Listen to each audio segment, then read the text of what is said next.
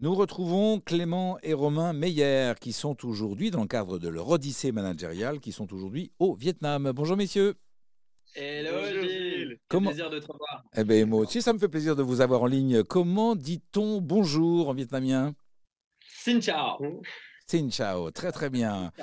Vous êtes au Vietnam donc depuis quelques jours. Vous terminez votre odyssée managériale à la découverte de nouvelles pratiques managériales.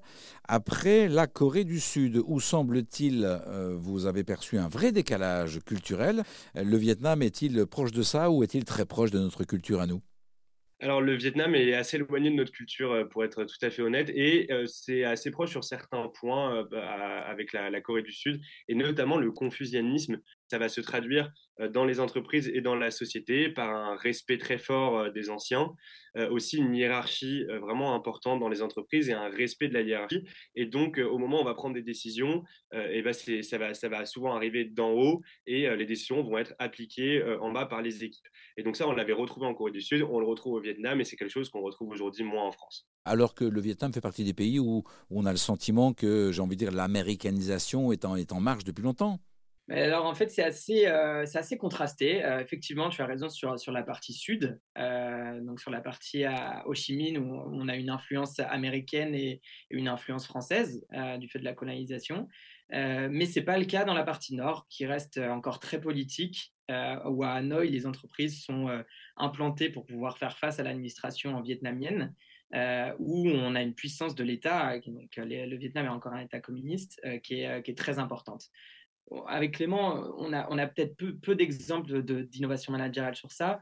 Euh, cependant, on, retrouve l'aspect hiérarchique et euh, cette puissance opérationnelle de la part des Vietnamiens. Quand l'ordre vient d'en haut, on a une exécution opérationnelle qui est, qui est très importante, très intéressante, ce qui prouve peut-être euh, et explique peut-être le boom économique du pays. Parce que le Vietnam est en, est en énorme boom euh, euh, économique en ce moment et en grande croissance. On va être à 8% l'année prochaine, en 2023, sur la croissance du pays. Donc un grand pays en développement et ça s'explique par cette exécution opérationnelle très forte. On sent une effervescence un peu partout. Alors nous, on n'a pas eu la chance d'aller à Ho Chi Minh, mais en tout cas, même à Hanoï, qui est pourtant une ville économiquement moins développée que, que Ho Chi Minh, on sent qu'on a des business un peu partout, énormément de business familiaux. Euh, la famille au Vietnam est extrêmement important euh, pour l'équilibre de vie de chacun. Euh, prend le relais un peu de l'État, moins présent pour le bien-être de, des citoyens, et ça se retrouve aussi dans le business. C'est-à-dire que les gens développent de plus en plus d'activités en famille, entre eux.